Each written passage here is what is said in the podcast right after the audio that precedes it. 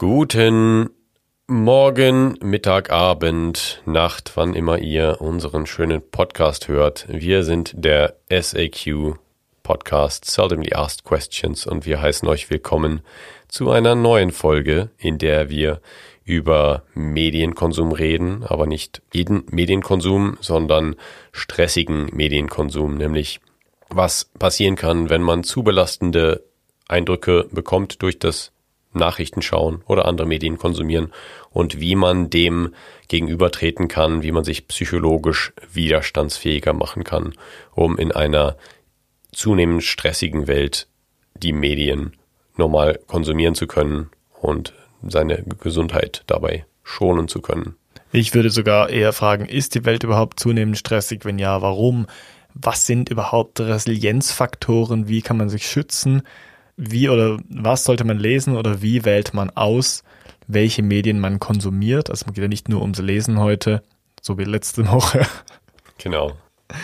Aber bevor wir uns diesen spannenden Fragen widmen, die gemäß unserem Podcast selten gestellt, aber stellenswert sind und die wir meistens dann psychologisch und philosophisch besprechen, weil du ein Psychologe bist und ich ein Philosoph, widmen wir uns jetzt noch völlig unqualifiziert der Seldomly Asked Unrelated Question dieser Woche. Und wir sind beide ein bisschen in den Stress gekommen, sagt man im Schweizerischen, weil wir beide keine Sau Question vorbereitet haben, beziehungsweise ich habe eine ganz alte genommen, ja. die ich noch in meinen Notizen hatte und du hast dir vorher eine ausgedacht. Und vielleicht können wir ja beide besprechen. Das wäre ein richtiges Novum. Okay. Mal gucken, wie viel die eine oder die andere hergibt. Du hast nicht so viel Selbstbewusstsein mit deiner. Ich weiß nicht, ob wir damit anfangen oder ob wir zuerst meine nehmen. Ich wollte gerade das gleiche bei deiner sagen. Nein, Deine ist wahrscheinlich scheiße. Ich habe einfach, ich hab einfach nur nicht erwartet, sie heute schon ähm, zum Besten geben zu können, denn ich dachte, ich schreibe sie einfach so auf. Vielleicht, merk, vielleicht merken wir jetzt, dass eine total Gold ist und wir verschwenden, oder beide, und wir verschwenden es total. Genau. Fang doch mal mit deiner an und wenn sich, wenn wir merken, wir wollen noch mehr diskutieren, dann machen wir meine noch. Okay, gut. Also, ich habe mir überlegt, Max, was würdest du tun, wenn wir in einer hypothetischen Welt leben würden, wo man den Klimawandel stoppen könnte, indem man so ein ganz großes schwarzes Tuch um die Erde hüllt, was dann so fünf Jahre da sein müsste, ähm, um den Klimawandel zu stoppen oder zumindest zu pausieren und dann hätten wir genügend Zeit, um uns Technologien zu arbeiten, die eben klimafreundlicher sind. Ähm, aber dann wäre es die ganze Zeit dunkel. Würdest du das akzeptieren und du hättest die Entscheidung zu treffen für die Welt? Würdest du sagen, ja, fünf Jahre in einer dunklen Welt leben oder nein, normal weitermachen und irgendwie anders versuchen? Oder gar nicht versuchen, das Problem zu lösen. Ich muss, ich muss, ich muss nachher meine Frage auch noch stellen, einfach weil die so blöd anders ist als die. ich finde die deine Frage ziemlich gut. Ich habe das schon mal gehört so im Zusammenhang mit äh, so Sci-Fi-Überlegungen, dass es wirklich so darum ging, so die Welt so zumindest partiell von der Sonne abzuschirmen. Und es gibt ja auch so reale Überlegungen, dass man zum Beispiel die ganze Sahara mit Spiegeln bedecken würde, um einfach einen Großteil der Sonnenenergie zu reflektieren. Ja. Aber ich glaube, das wäre nicht besonders effizient. Das mit dem Tuch ist interessant, aber fünf Jahre, also es ist mega kalt, äh, kalt auf der Erde, wenn du das machst. Ja, sagen wir mal, es wäre nicht so viel kälter. Es wäre einfach nicht heiß. Es gäbe keine heißen Sommer mehr und ja. es gäbe halt kein Licht. Das ist schon fragwürdig. Ich glaube, ich würde es nicht machen, weil die psychologischen Konsequenzen von sowas sind ja nicht abschätzbar. Du nix schon wissen, du wolltest das auch sagen, du Schwein. Ich habe mir viel, äh, nicht viel, nein, das ist eine Lüge, aber ich habe ein bisschen dabei gedacht. Wir haben ja auch in der Schlaffolge schon darüber geredet und auch sonst, wie viel Einfluss Licht hat auf unser Wohlbefinden und auch auf unseren Tag-Nacht-Rhythmus, also den zirkadianen Rhythmus des Schlafes. Und ich glaube, man kann das Menschen nicht zumuten, Ewigkeiten in der Dunkelheit zu leben. Ich glaube, man müsste dann echt vorher so richtig gute Ersatz Lichter sich ausdenken, so natürliche Lichter, aber es ist fast, weißt du, wie viel Energie das auffressen würde? Wahrscheinlich wäre das Ganze kontraproduktiv, wenn du die ganze Zeit, einen ganzen Tag lang immer Licht machen müsstest, überall, dass die Leute einigermaßen sich normal fühlen und auch genug Vitamin D produzieren und was anderes noch da mitspielt. Wahrscheinlich würde man viel darüber lernen, wie, wie sehr wir abhängig sind von Licht. Ja, das stimmt. Also das mit dem, den gesunden Effekten von Licht, das, das stimmt schon. Es wäre eben schwierig, psychologisch. Da würden alle so ein bisschen saisonal affektive Depressionen bekommen, ungefähr. Gibt es das eigentlich, dass Leute im Winter eher depressiv sind, also oder depressiver sind? Das gibt es auf jeden Fall. Und das gibt es vor allem in polnahen Ländern, also zum Beispiel in Skandinavien ist das ein größeres Ding. Das heißt, ich glaube, das ist in der Tat von der Lichtzufuhr oder vom Lichteinfluss äh, abhängig. Das ist ja. eben so, das gibt es fast nicht im Mittelmeerraum oder in den äh, äquatornahen Regionen, aber eben in den sehr nördlichen und ich weiß nicht, ob es auch irgendwo in Feuerland in oder ja, in Argentinien, in Chile, so in der Nähe des Südpols das gibt was mich immer fasziniert ist, das ist ein bisschen ein anderes Thema jetzt, aber dass diese Menschen oder zumindest die Völker, die sich so angesiedelt haben in diesen ähm, Nordregionen, zum Beispiel in Grönland oder so, ja irgendwie durch ihre Nahrung automatisch dieses Vitamin D-Problem kompensieren, was doch total interessant ist. Warum ist das zufällig gerade da, wo das Licht schlecht ist, ist die Nahrung so Vitamin D-haltig, also wo Menschen viel Fisch essen, zum Beispiel und viel Lebertran. Mhm. Also ich meine, wo ein Großteil der Nahrung aus ähm, so gejagtem Robben und Fisch bestanden ist früher, dass alles so extrem Vitamin D-haltig ist.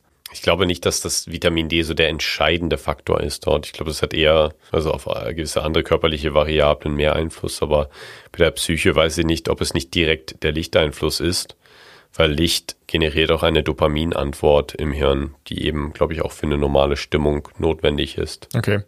Ich meinte nur, ich finde es interessant, dass gerade die Ressource, die dort auf eine, auf eine Weise fehlt, also in dem natürlichen Lebenszyklus des Menschen fehlt, trotzdem in einem anderen extrem im Überfluss vorhanden ist, wie Vitamin D. Und ich glaube, Lebertran hat auch extrem viel Vitamin C zum Beispiel. Mhm. Das ist schon interessant.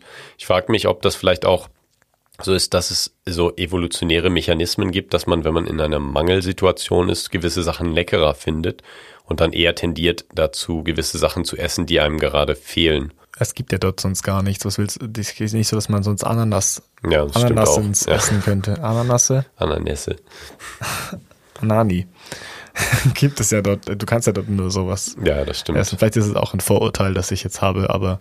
Hm. Aber andererseits könnte man hier oder in, Mittel, in der Mittelmeerregion zum Beispiel auch Vitamin D-reiche Meeresfrüchte zum Beispiel oder Fische mhm. essen. Ich spekuliere jetzt einfach und sage, dass die Fische und die Robben und so, die es gibt in diesen Nordmeeren, vielleicht aus einem gewissen Grund viel Vitamin D haben, zum Beispiel weil es kalt ist und die Speckschicht das irgendwie benötigt oder so, ist das wirklich, also vielleicht gibt es doch einen Zusammenhang, den wir jetzt einfach nicht sehen, aber das, das mit den Menschen bleibt trotzdem unerklärt für mich. Ja. Vielleicht ist es einfach Zufall und wenn es nicht so wäre, würden wir uns nicht drüber wundern und weil es so ist, finden wir es interessant. Das kann gut sein. Soll ich meine? Ich stelle meine Sau-Question genau, auch noch, okay? Auch noch. Einfach weil. Nach dieser wunderschönen. Du merkst, ja, du hast dir einfach so was Gutes überlegt und jetzt kommt meine Frage. Denkst du, der Teufel wohnt auch in der Hölle? ja. Ja, glaube ich. Warum?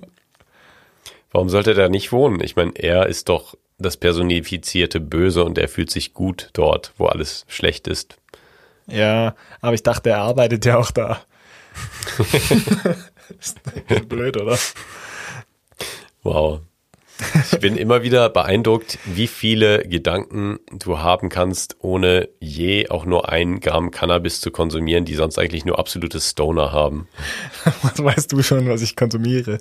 Das stimmt. Ich habe einfach, ich weiß nicht mehr, warum ich drüber nachgedacht habe, weil die Sau schon so alt ist, aber ich finde es ein bisschen seltsam beim Teufel gibt es so viel so personifizierte Infos noch. Ja. Irgendwie hat er so für mich viel mehr Persönlichkeit als Gott, der halt so ein Stimmt. abstraktes Wesen geworden ist im Zuge des Monotheismus, aber der, irgendwie der Teufel hat einfach so blöde Intentionen. Irgendwie will er nicht, dass du dich gut fühlst. Und Gott scheint es eben mehr oder weniger egal zu sein auf eine Art. Und ja. ich, irgendwie habe ich auch das Gefühl, dass er dort wohnt, aber ich, ich halte es nicht für besonders gesund. Ja, mein Gott ist auch so ein Wesen voller Widersprüche. Der Teufel ist immerhin so in sich stimmig. Genau, die, das Theodizee-Argument gilt eigentlich nicht für den Teufel. Also das ist so die klassische philosophische Überlegung, dass wenn Gott allmächtig ist und gut ist, warum gibt es dann Böses auf der Welt und das zu einem Widerspruch führt, wo man sich beim Teufel das nicht fragen muss, weil der schert sich halt den Dreck böse. von dich. Der, ist Der will das ja, böse. das ganze Böse. Genau, und allmächtig kann er auch nicht sein, obwohl das eh ein bisschen schwierig ist mit dieser ganzen Gegenspielerüberlegung. Das ist eher so, es wäre so, wenn, wenn man so hören würde, ja, es ist äh, das ewige Fegefeuer in der Hölle und das ist alles schmerzhaft und äh, grausam. Aber dann so zehn Minuten am Tag hat jeder so eine Kaffeepause, wo man dann so ein bisschen Tischfußball spielen kann und ein bisschen, ja, chillt. Das wäre dann. Das ist so ein Startup. Die Hölle ist Genau. ein Startup. Es stehen überall so Pooltables rum und so. Und, und Es gibt einen, einen Kühlschrank mit Unlimited Genau, Mate. aber wehe, du benutzt was davon während der Arbeitszeit. Genau. Das ist gar nicht gern gesehen. Und der Teufel findet es mega nicht gut. Und, und wehe, du gehst nach acht Stunden nach Hause. genau, der Teufel geht als letztes nach Hause. Das ist nämlich die Hölle, dass du bist in diesem Startup und du, es gibt nichts anderes. Es gibt nur das, das heißt, du wohnst auch dort. Genau, es, läu es läuft auch nicht so gut. Der Das- Teufel wohnt auch dort, genau. Startup läuft nicht, es ist immer ein bisschen stressig. Ja. Okay. Das passt eigentlich auch zur heutigen Folge, zumindest was Work-Life-Balance anbelangt. Dass man den Stress von der Arbeit nicht mit nach Hause nehmen muss, Genau. beziehungsweise Den Stress der wir, Welt. Genau, den Stress der Welt, denn wie gehen wir denn mit Krisen um und wie wählen wir unseren Informationsfluss, den diese Krisen betrifft, aus? Du hast, du kannst gerne die seldomly asked question von heute nennen. Genau, denn die seldomly asked question von heute ist, kann man heute überhaupt noch Nachrichten konsumieren, ohne der psychischen Gesundheit zu schaden? Und als Anschlussfrage davon eben, wie kann man psychologisch nachhaltig ähm, Newsmedien konsumieren?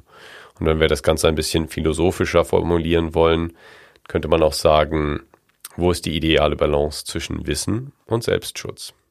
Heute bei Seldomly Asked Questions Medienkonsum und Resilienz. Ding! Es ist 20 nach 7 und wir beginnen mit der Tagesschau. Willkommen im Tagessack. Ich werde mich hüten, heute eine Empfehlung abzugeben, wie man Medien konsumieren soll, also eine generelle, aber wir wollen das Ganze ein bisschen einordnen, sagen, was Resilienz bedeutet und ein bisschen, einfach ein bisschen drüber sprechen, auch vielleicht über persönliche Erfahrungen damit. Ich lese ehrlich gesagt nicht besonders viel Zeitung oder so. Wie bekommst du denn deine Nachrichten rein? Ich lese schon viel so Online-Zeitung. Ja. Ich habe auch schon häufiger mal gemerkt, dass es so Phasen gab, wo ich gemerkt habe, dass mir das ein bisschen aufs Gemüt geschlagen hat. Also es ist auch Zeit, dann zeitfressend, weil es ist wie so eine Sucht. Man will dann irgendwie mehr lesen und ähm, ja, beginnt dann auch mehr Zeit dafür aufzuwenden. Und das ist nicht, nicht gut fürs, fürs eigene Leben. Also irgendwo kann man schon so einen Punkt erreichen, wo man Medienkonsum, also Medien dann überkonsumiert und damit auch seinem eigenen Leben ein bisschen schadet.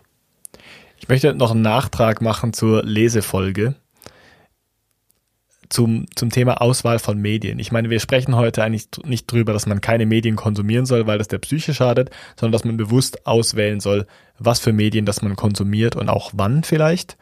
Das wird sich alles noch zeigen. Aber der Nachtrag zur Lesefolge ist, ich habe mal ausgerechnet, wie viele Bücher das man im Leben lesen kann. Sagen wir mal, man liest von 15 bis 18. Äh, drei Jahre lang. Das heißt etwa fünf Bücher.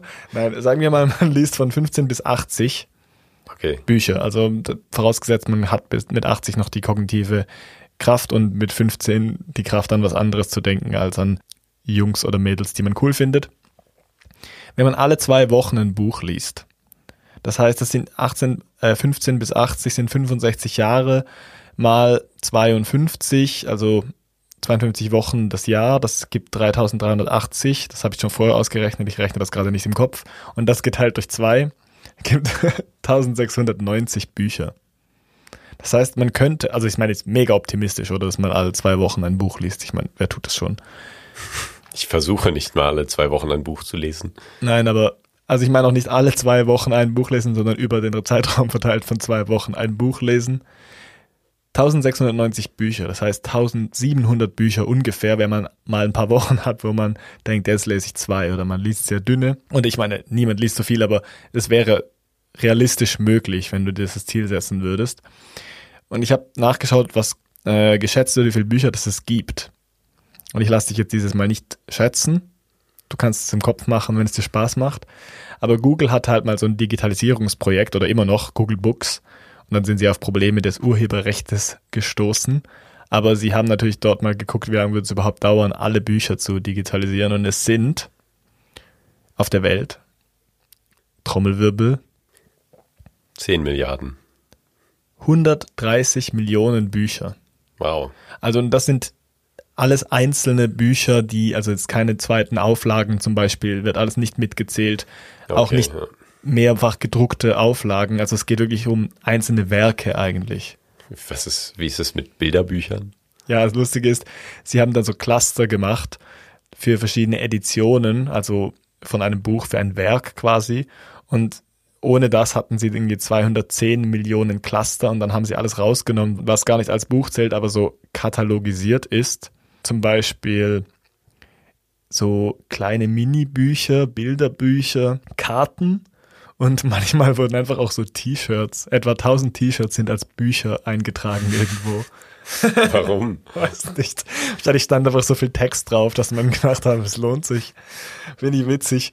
Auf jeden Fall 130 Millionen Bücher und du kannst 1700 lesen in deinem Leben, wenn, wenn du dich ranhältst. Das ist bestimmt von Friedrich Merz äh, entwickelt, diese T-Shirts. Dass er so meinte, man muss die Steuererklärung auf dem Bierdeckel verfassen können und Bücher müssen auf ein T-Shirt passen. genau. Die Aussage von Büchern. Und dann noch Prozentrechnung. Das heißt, du kannst 0,0131 Bücher dieser Welt lesen. Wow. Schon extrem, also gerundet null. 0,31 Prozent. 0,013 Prozent. 0,013 Prozent. Okay, wow. Also das ist wirklich extrem wenig. Ja, da kommt jetzt eben meine, mein Punkt. Vielleicht ist das ja gar nicht mein, mein Trost für dich. Vielleicht ist das ja gar nicht so schlimm, weil viele Bücher auch obsolet werden, wenn sie eben wissenschaftlich sind, wissenschaftliche Natur sind zum Beispiel. Und man könnte eben ein Buch geschrieben haben im Jahre 1910 über irgendeinen Prozess, der dann entweder als, sich als falsch herausstellt oder einfach dann in einem Buch 10, 20 Jahre später ganz kurz zusammengefasst wird, weil die Technik schon viel weiter ist und das ist alles in diesem Zeitpunkt, äh, zu diesem Zeitpunkt dann so basic, dass ja, dass das gar kein Buch mehr be bedarf. Oder man entwickelt sich halt weiter. Das heißt, würdest du alle, alle Bücher dieser Welt lesen wollen, ist die Frage. Nein, aber ich meine, Es könnte ja extrem langweilig du hast sein. natürlich recht. Viele Bücher davon sind sicher qualitativ minderwertig, dann outdated oder einfach nicht lesenswert aus irgendeinem Grund. Aber das bleiben wahrscheinlich trotzdem mehr als 1700 Bücher übrig, die lesenswert wären. Die Frage ist nur, sind sie lesenswert für dich? Aber auch da sind es wahrscheinlich viel, viel mehr, als du lesen könntest überhaupt. Ich meine, man sagt ja, ist mir jetzt gerade so in den Sinn gekommen, dass man jedem Gespräch mit jeder Person sowas abgewinnen kann und man soll, sollte am besten jede Person so behandeln, als wüsste sie etwas, das du vielleicht noch nicht weißt. Und das finde ich einen guten Gedanken. Man begegnet Leuten halt respektvoller und irgendwie auch offener und es ist vielleicht auch so eine self-fulfilling prophecy, dass man dann einfach höflicher ist und interessierter und besser, ein besserer Gesprächspartner. Aber eigentlich sollte man diese Haltung ja gerade Büchern gegenüber haben, weil die ja noch viel überlegteres Gedankengut beinhalten als das, Gel das blöde Gelaber Ja. von irgendwelchen Leuten. Das könnten auch gewisse Romane sein. Ich glaube, das ist die Kunst des Lebens, dass man dieser endlosen Fülle an Informationen und Eindrücken einfach mit einer ja sehr souveränen Haltung begegnet, wo man sich einfach die Sachen, die am meisten Sinn machen, aussucht und die dann konsumiert oder erlebt und so ein bisschen lernt zu navigieren, was äh, die Zeit wert ist und was nicht. Das, was du ansprichst, ist irgendwie so eine Philosophie oder Psychologie des Bereuens. Dass man sich generell nicht die ganz ständig fragen sollte, habe ich irgendwas verpasst? Ist FOMO noch ein Begriff? Fear of Missing Out? Mhm. Gibt es das noch? Gibt's, glaube ich, noch. Oh, ich habe letztens irgendwo gelesen, dass es auch jetzt neu JOMO gibt. Hm. Joy of Missing Out. Dass Ja, man so ja. zu Hause ist und sich freut, dass man nicht dabei ist. das finde ich total gut. Ich finde, das ist so ab, ab 30 ist das, glaube ich, das Lebensgefühl. Auf jeden Fall. Aber ja, das, was du mit dem Bereuen oder mit FOMO auch ansprichst, ist irgendwie so ein wichtiger Teil vielleicht von der Resilienzforschung. Dass man irgendwie damit umgehen kann, dass nicht alles im Leben glatt läuft. Ja, wenn wir mal zurück zum Thema kommen, es läuft nicht immer alles glatt im Leben und das war einer meiner Grundgedanken bei dieser Folge. Gerade in diesem Jahr fühlt es sich für mich so an, als gäbe es ziemlich viel, was schief läuft. Und ich frage mich einfach, ist das meine Psychologie, die vielleicht ein bisschen fragiler ist oder ist es wirklich so? Aber auf jeden Fall gibt es da einfach diesen Konflikt zwischen Sachen, die auf der Welt passieren und dir und deiner ähm, Psychologie, wie du dich dann davon berühren lässt. Und darum geht es heute in der Folge. Wie nehmen wir die Nachrichten hin aus der Welt, die belastend sind und was für psychologische Faktoren spielen da rein, dass man eben mit diesen besser oder schlechter umgeht. Ich habe im Zuge der Vorbereitung zur Folge kurz in eine Arte-Doku zu Resilienz reingeschaut. Einfach weil ich gucken wollte, wie sie das so aufbereiten, aber ich habe es dann nicht ganz geschaut, aber es war, ist auf jeden Fall schauenswert. Ich finde Arte-Dokus generell ziemlich gut. Wir können es ja verlinken. Ich tue es auf jeden Fall in die Quellen. Aber die Arte-Doku beginnt mit, wir leben in krisenhaften Zeiten. Was ich interessant fand und was jetzt dazu passt, was, äh, zu dem, was du gerade gesagt hast, ob es nur deine Wahrnehmung ist oder ob es wirklich so ist. Also ich meine, wir können ja den Ukraine-Krieg und den Nahost-Konflikt oder den Krieg im Nahen Osten nicht leugnen. Aber es ist natürlich so, dass wir zumindest was die Zeit vor 100 Jahren angeht oder so viel mehr mitkriegen und viel, viel schneller. Also ich meine, ich lese auch Zeitungen und die Zeitung, die ich lese, hat zum Beispiel so Live-Ticker, wo jetzt gerade extra, es gibt extra einen Reiter auf der Website, wo es nur um den Ukraine-Krieg geht oder nur um den Krieg im Nahen Osten. Ich denke, so up-to-date waren früher nie, also nur schon, als es nur Printmedien gab. Ich denke auch, es ist so ein bisschen so ein Truism, also es ist eigentlich immer war zu sagen, man lebt in krisenhaften Zeiten, denn irgendeine Krise gibt es immer.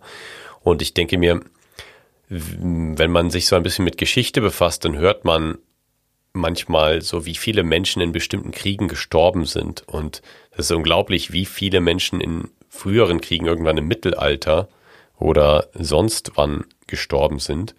Und jetzt hat man Kriege, die natürlich grauenhaft sind und absolut schrecklich, aber auf dem Papier gehen die, geht die Zahl der getöteten Menschen in Kriegen eigentlich eher nach unten. Das ist so ein bisschen im Einklang mit dem, mit dem Punkt ähm, von Steven Pinker, den ich äh, vor einigen Folgen erwähnt hatte auch, dass die Welt auf dem Papier eigentlich immer besser wird und dass das eigentlich Grund für Optimismus gibt, dass die Menschen immer friedlicher miteinander zusammenleben. Und da kann man dann schon das sehr gut kontrastieren. Die Geschehnisse in der Welt, die Krisen, die natürlich existieren, aber die Frage ist, wie viele existieren oder wie groß sind sie im Vergleich mit dem, was vorher war und die Berichterstattung davon, die natürlich immer, immer mehr wird und immer, ja, dauerhafter.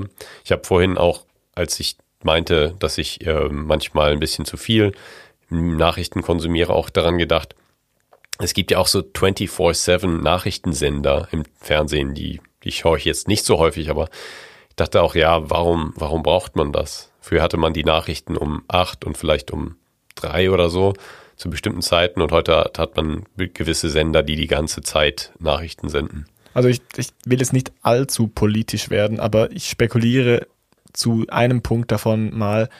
Ich denke, dass gerade der Ukraine-Krieg ist und der Nahostkonflikt nochmal so extrem aufwand, das sind schon zwei Punkte, die besonders auffällig sind für uns als westliche Gesellschaft. Zum Beispiel, ich bezweifle jetzt zum Beispiel, dass irgendwelche Kriege in Afrika für uns die gleiche Relevanz hätten oder medial gleich aufgebauscht werden würden, wie jetzt zum Beispiel der Ukraine-Krieg. Einfach weil es uns mehr betrifft, weil die NATO involviert ist beispielsweise. Also ich weiß es wirklich nicht, bin kein Politikwissenschaftler Und ich möchte mich auch nicht jetzt weiter darüber unterhalten. Ich denke nur, es gibt schon auch Gründe, warum jetzt gerade diese Konflikte für uns salienter sind, also auffälliger sind als andere. Aber was auf jeden Fall stimmt, ist, dass die Berichterstattung sich verändert hat und dass wir viel, viel mehr mitkriegen. Und was du gerade gesagt hast mit den 24 Stunden Nachrichtensendern, das ist zumindest was die letzten 50 Jahre betrifft, garantiert ein Novum. Ich nehme an, dass das damit gerechtfertigt wird, dass man dem Ganzen mehr Beachtung schenkt, als dass man sagt, ja, das ist wichtig und wir müssen darüber berichten und so eine gewisse journalistische Treue voraussetzt irgendwie oder eine Verantwortung sogar.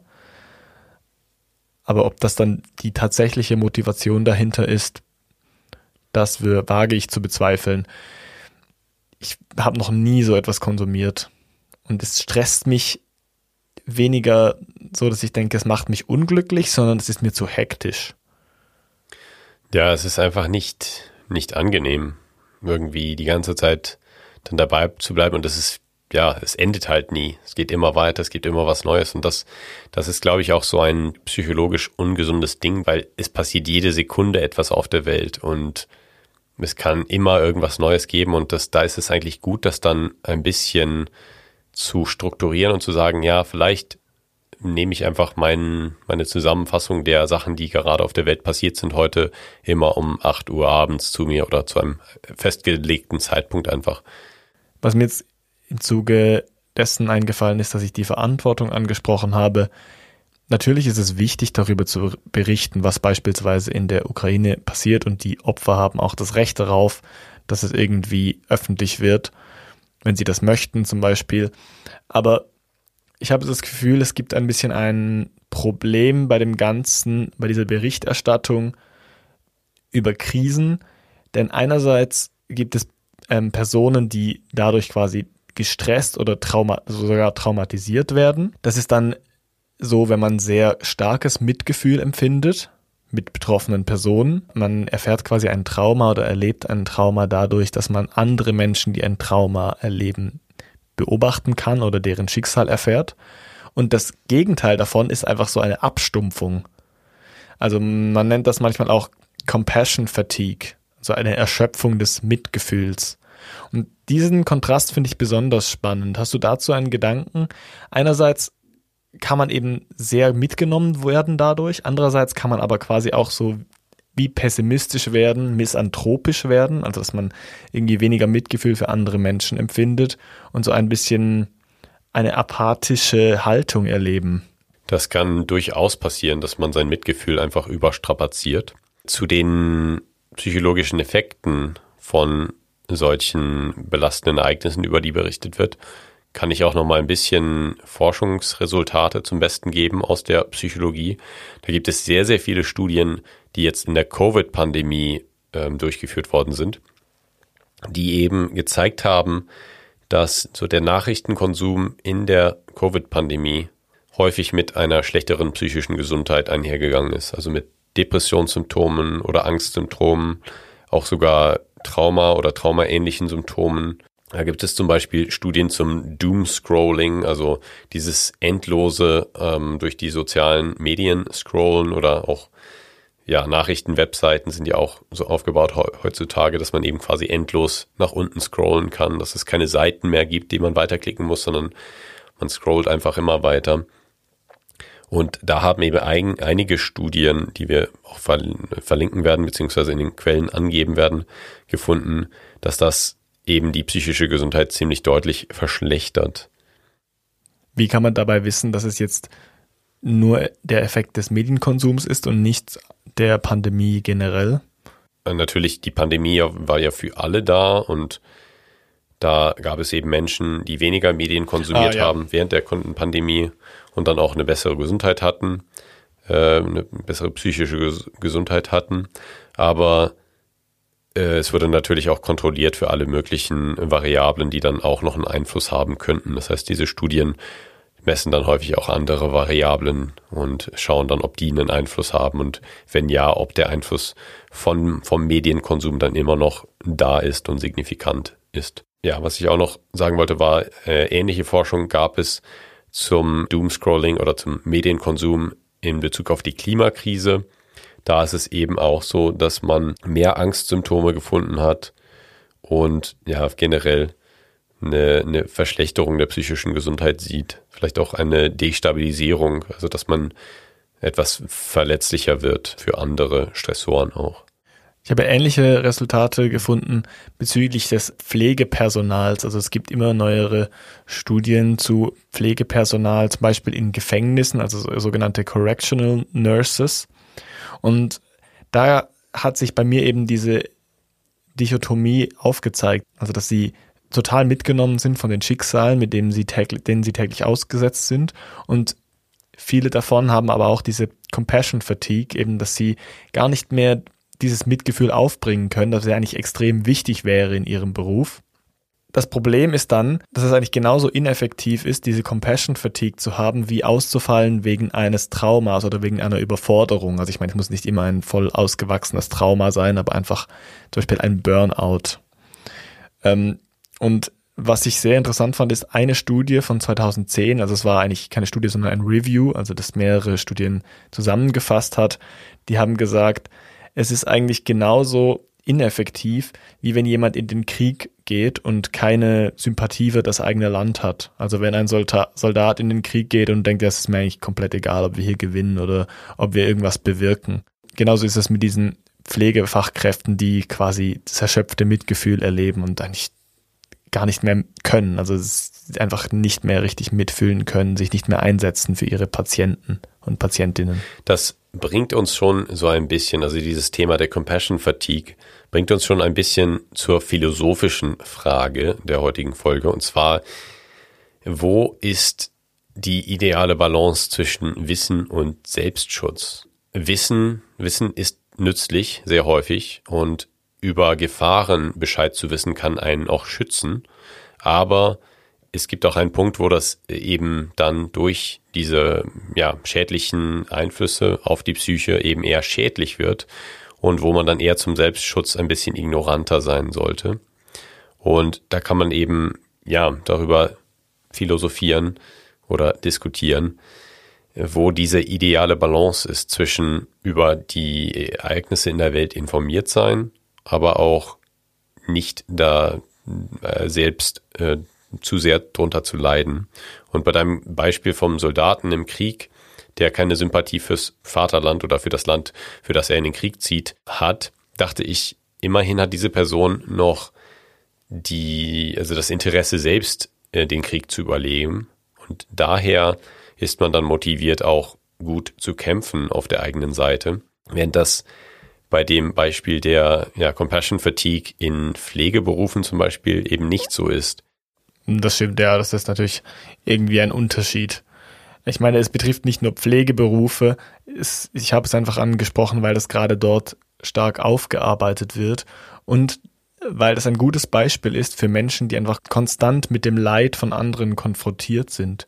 Beispiel Ärzte sind das auch und es betrifft zum Beispiel auch Ärzte und Ärztinnen, aber die haben weniger Kontakt mit den Patienten, also weniger intimen und weniger langen Kontakt meistens und ich glaube, dort ist es nicht so ausgeprägt.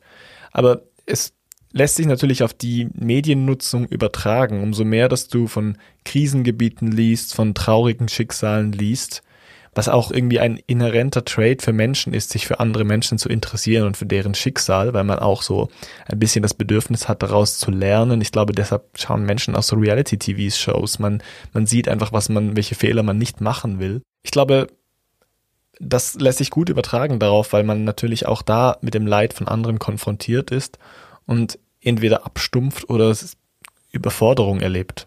Auch wenn man nicht unbedingt dem, dem Leid von anderen ausgesetzt ist, kann Nachrichtenkonsum oder einfach die Exposition von mit, mit Gefahrensituationen schädlich sein. Denn es gibt eine interessante Studie äh, aus Finnland, glaube ich, äh, aus dem Jahr 2021, in der erforscht wurde, wie der traditionelle Medienkonsum äh, mit Angst vor Gefahrensituationen in der eigenen Nachbarschaft assoziiert ist. Und da wurde eben gezeigt, dass ähm, dieser Medienkonsum eben auch die psychische Gesundheit ja ein bisschen in Mitleidenschaft zieht und dazu führt, dass man weniger bereit ist, zum Beispiel Einrichtungen der psychischen Gesundheit in der Nachbarschaft ähm, zu tolerieren. Also wenn man jetzt einfach nur diffuse Gefahrensituationen sich ausmalt, die passieren könnten, die nicht unbedingt mit psychisch kranken Menschen zu tun haben müssten, dann hat das auch ähm, Effekte darauf, ob man jetzt so eine Einrichtung hm, für psychisch kranke Menschen in der Nachbarschaft haben wollen würde. Was natürlich auch ja so ein bisschen in die Richtung Compassion Fatigue geht. Und ähm, interessant ist, weil man wirklich nicht direkt irgendwelchen Problemen ausgesetzt ist, sondern sich das nur vorstellt. Und nur die Vorstellung, also nur die psychologische Exposition mit Problemen äh, kann dann schon dazu führen, dass man eben weniger resilient ist oder weniger bestimmte Sachen tolerieren möchte. Es gibt tausend verschiedene Definitionen von Resilienz. Ich habe auch ein äh, Review gefunden, das mal alle ein bisschen zusammengefasst hat. Und da ist ganz, ganz vieles dabei, aber die beste, die ich gefunden habe, ist eigentlich, dass es eine Fähigkeit ist oder ein Tool ist, das man beeinflussen kann und eine resiliente Person nutzt mentale Prozesse oder Verhaltensweisen, um die persönlichen Werte zu fördern und zum Schutz vor den potenziell negativen Auswirkungen von Stressfaktoren einzusetzen. Also man nützt Ressourcen, die man hat, um sich zu schützen vor Stressoren oder von negativen Einflüssen. Ich glaube, das ist so eine allgemeine Definition, die man gelten lassen kann. Und dem gegenübergesetzt sind quasi psychologische Resilienzfaktoren beispielsweise gut reduzierbar auf Begriffe wie Selbstvertrauen, also dass man weiß, ich kann das und ich kann auf mich vertrauen und ich überstehe das, vor allem wenn man in einer fordernden Situation ist. Das zweite ist dann etwas wie Selbstachtung, also ich weiß nicht, weil ich es mir wert bin. L'Oreal, weil ich es mir wert bin. SEQ gesponsert von L'Oreal Trademark. Also weil ich quasi mich selbst wertschätze und mich selbst als ein wichtiges Gut erachte und mich selbst irgendwie auch schützen möchte, also als schützenswert beachte. Und äh, das dritte sind quasi Selbstkonzepte, dass man sich in den richtigen Rollen sieht und auch sagen kann, ich bin der Richtige dafür und das ist kein Problem, dass es mir passiert. Ich bin so und so und eben nicht ungeeignet zum Beispiel. Und somit ist Resilienz auch ein adaptiver Prozess, weil man diese Konzepte natürlich beeinflussen kann. Ich habe auch eine Studie gesehen, die biologische Einflüsse von Resilienz angeschaut hat, also vor allem äh, die Genexpression, das heißt die epigenetischen Änderungen, die zu resilienterem oder eben weniger resilientem Verhalten führen können.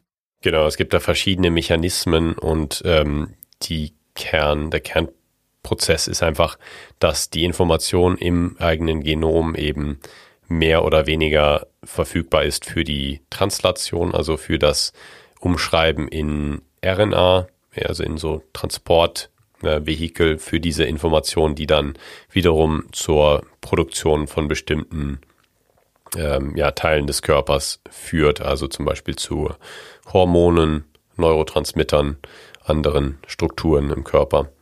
Und das kann eben beeinflusst werden, also diese Epigenetik, die ähm, Wissenschaft von dem, was auf dem Genom passiert, kann eben durch verschiedene Faktoren beeinflusst werden. So eine der am meisten ähm, genannten ist eben die Methylierung, wo, wenn dann eine Methylgruppe sich ähm, an bestimmte Teile des Genoms anheftet und dort eben das Lesen etwas schwerer macht, ähm, zum Beispiel von dieser genetischen Information. Ich hätte es eigentlich von Anfang an dachte ich erklären lassen sollen, weil du dich ja auch damit beruflich befasst. Man weiß noch nicht so ganz genau, welche Gene das das sind und welche Prozesse das das sind. Es ist noch relativ junge Forschung. Ähm, das Review, das ich zitiere, ist von 2021. Aber man hat auf jeden Fall gezeigt, dass man mit dem Verhalten auch die eigene Genexpression beeinflussen kann. Und wenn man sich immer resilienter verhält, weist das auch darauf hin, dass man einen epigenetischen Prozess losgetreten hat. Vielleicht nennen wir einfach noch andere Faktoren, die zur Resilienz beitragen die Studie, die diese verschiedenen Definitionen von Resilienz zusammengetragen hat und dann so ein bisschen diese kondensierte Version, die ich vorher vorgetragen habe, herausgearbeitet hat. Die haben auch so ein bisschen zusammengefasst, was die Faktoren sind. Zum Beispiel die Fähigkeit, realistische Pläne zu machen und dann auch diese ähm, verschiedenen Stufen dieses Planes auszuführen.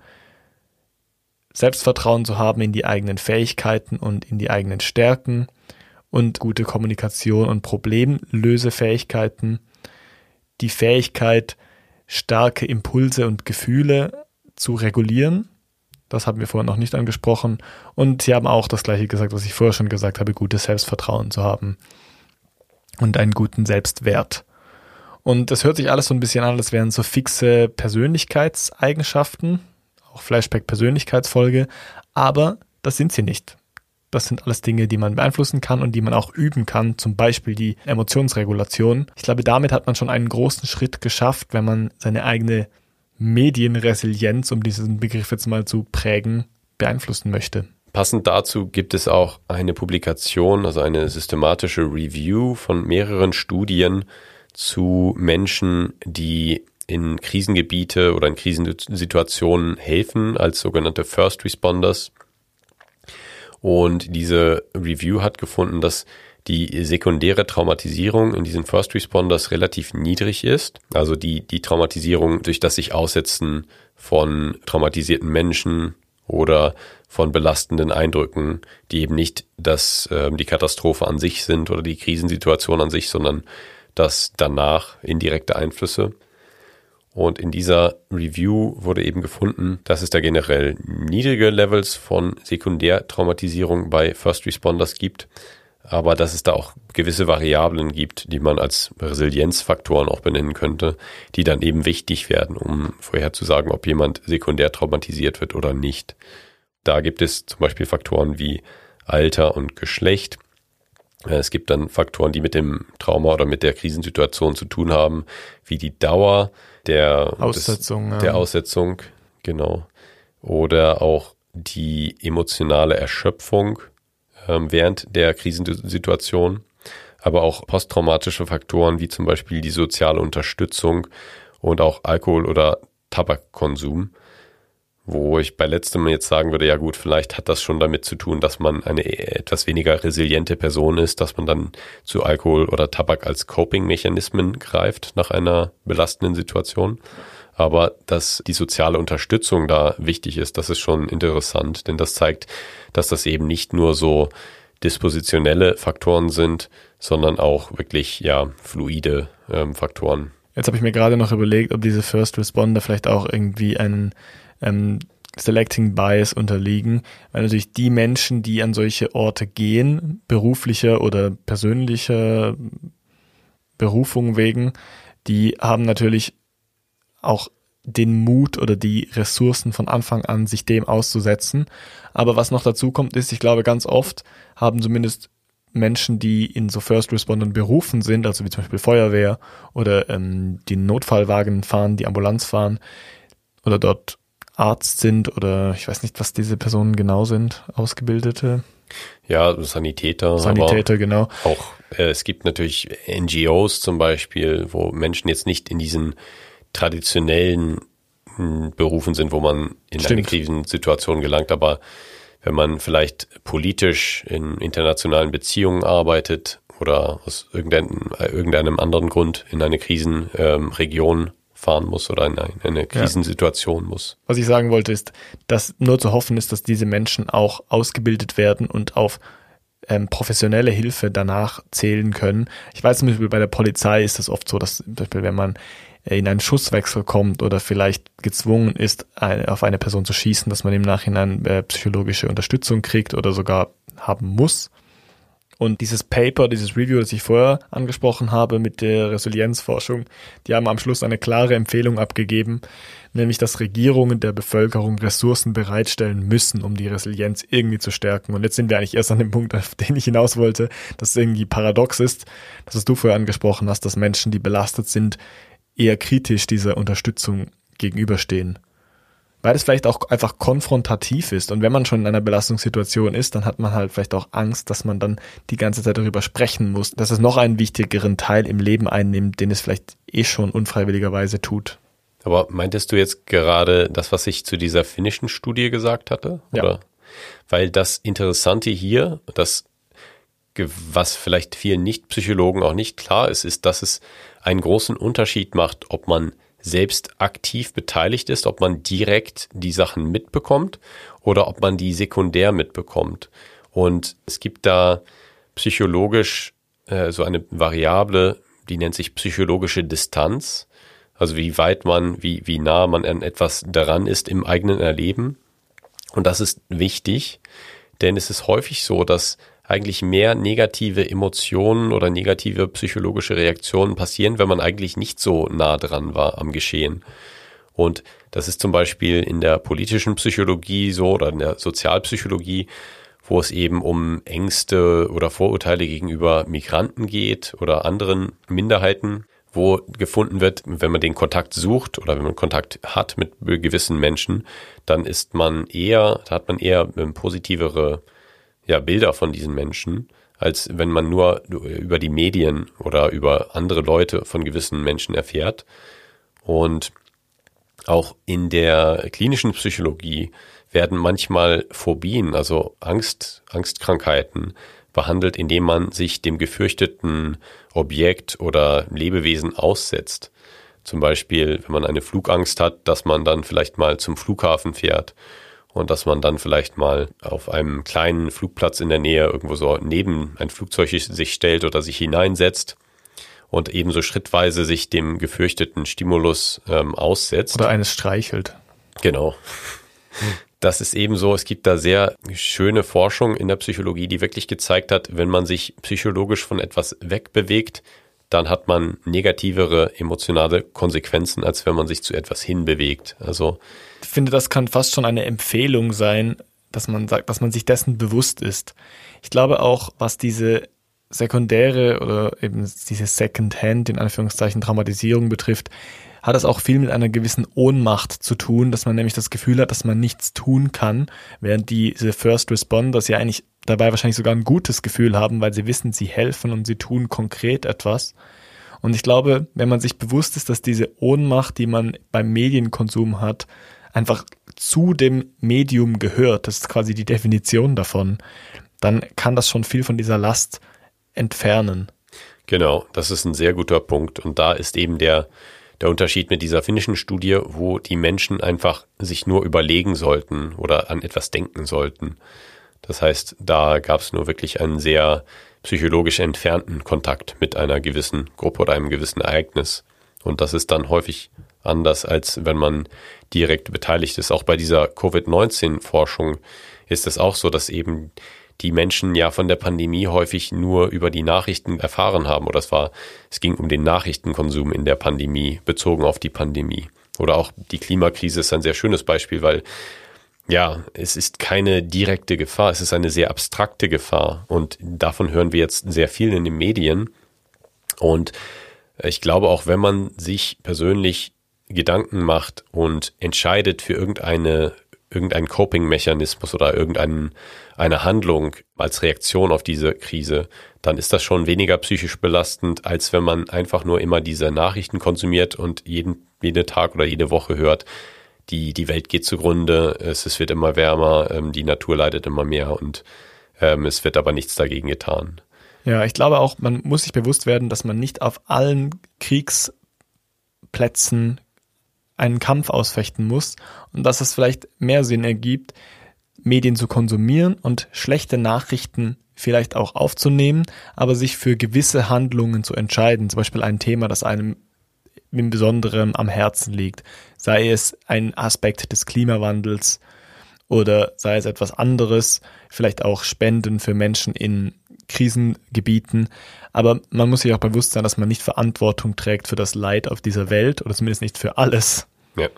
Und das kann auch einfach helfen, in seinem Umfeld mal zu schauen, wo kann ich konkret helfen? Kann ich vielleicht mit Personen in Kontakt treten, denen ich konkret helfen kann, wie zum Beispiel, ich weiß nicht, in der Suppenküche aushelfen oder so ganz klassische Beispiele.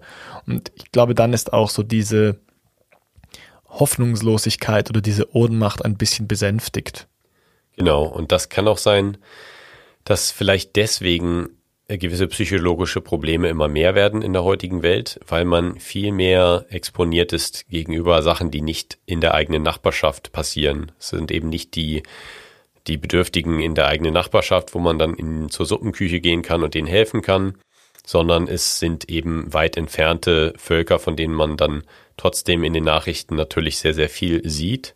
Und ich dachte da vorhin auch an den Krieg im Jemen, der natürlich auch eine riesige humanitäre Notlage war, aber den hier viele Menschen gar nicht sehr auf dem Schirm hatten oder vielleicht haben sie davon gewusst, aber es ist nicht so eindrücklich gewesen wie jetzt dieser Krieg zum Beispiel oder dieser Konflikt im Nahen Osten, der gerade passiert, wo extrem viel Medienexposition ähm, passiert auch.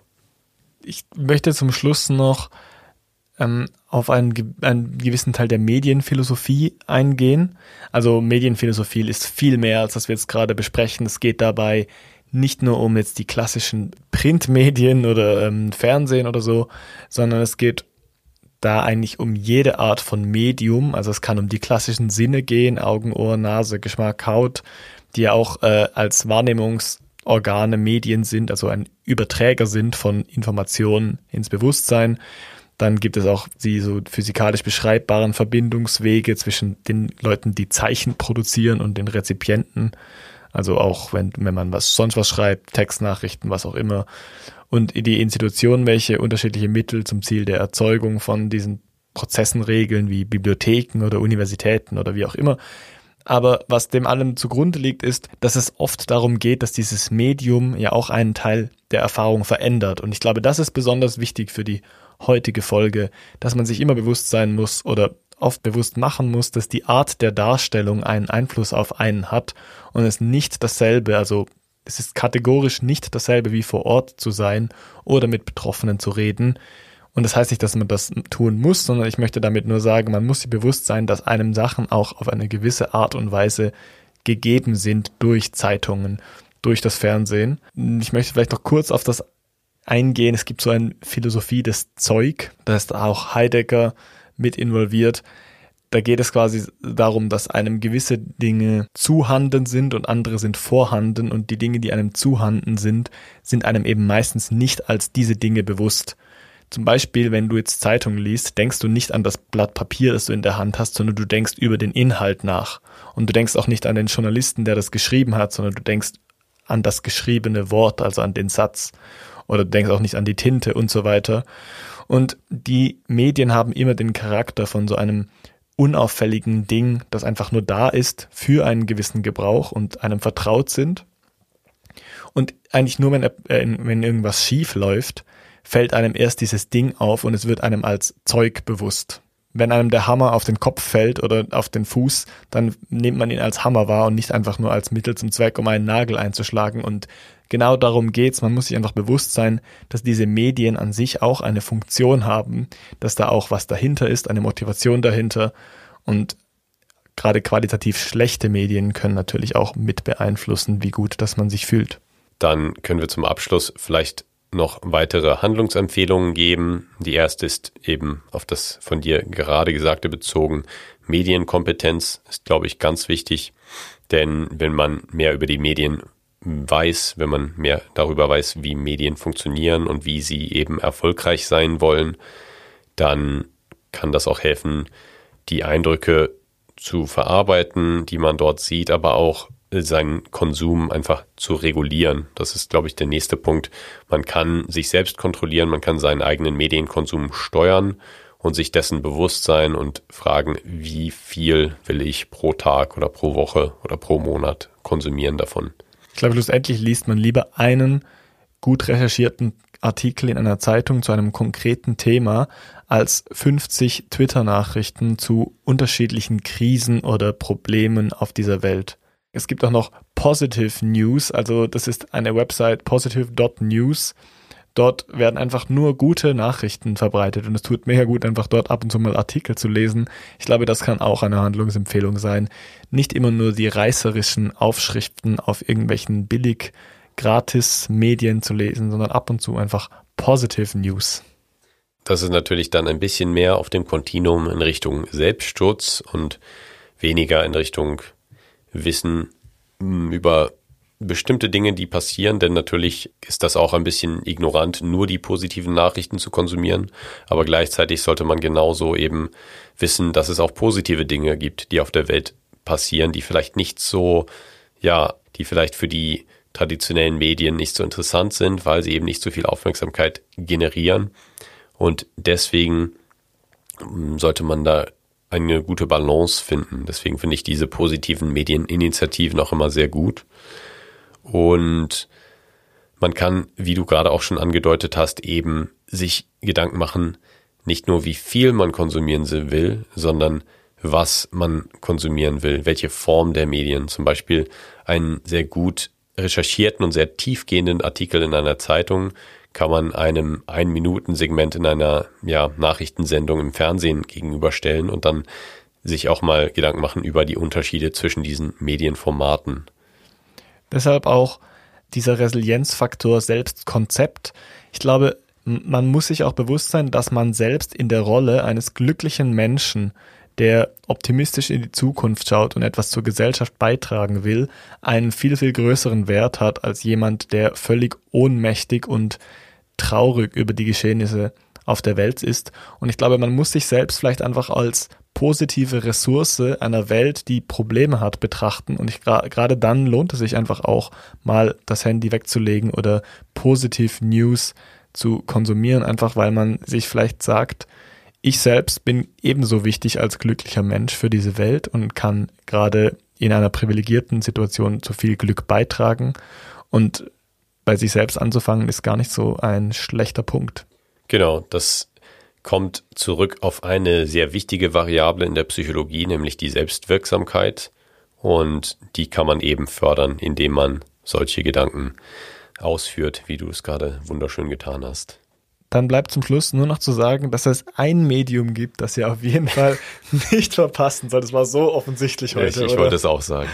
Genau. Es ist natürlich SAQ, Seldomly Asked Questions, euer Lieblingspodcast mit Adrian und Max. Also, falls ihr jemanden kennt, der oder die zu viele negative Nachrichten konsumiert, zu viel Medienkonsum auf eine psychisch schädliche Art und Weise hat, dann schlagt ihr oder ihm doch mal unseren Podcast vor, Seldomly Asked Questions. Erzählt ihnen von eurer Lieblingsfolge. Wir würden uns darüber freuen. Schreibt uns auch Anregungen auf suck@mailbox.org und bewertet uns auf den Podcast-Portalen, auf denen ihr uns hört, um eine gute Tat zu begehen. Genau. Vielen Dank fürs Hören. Danke und tschüss. Tschüss. Das war Seldomly Asked Questions, produziert durch Freely Media. Artwork Christoph Heffelfinger.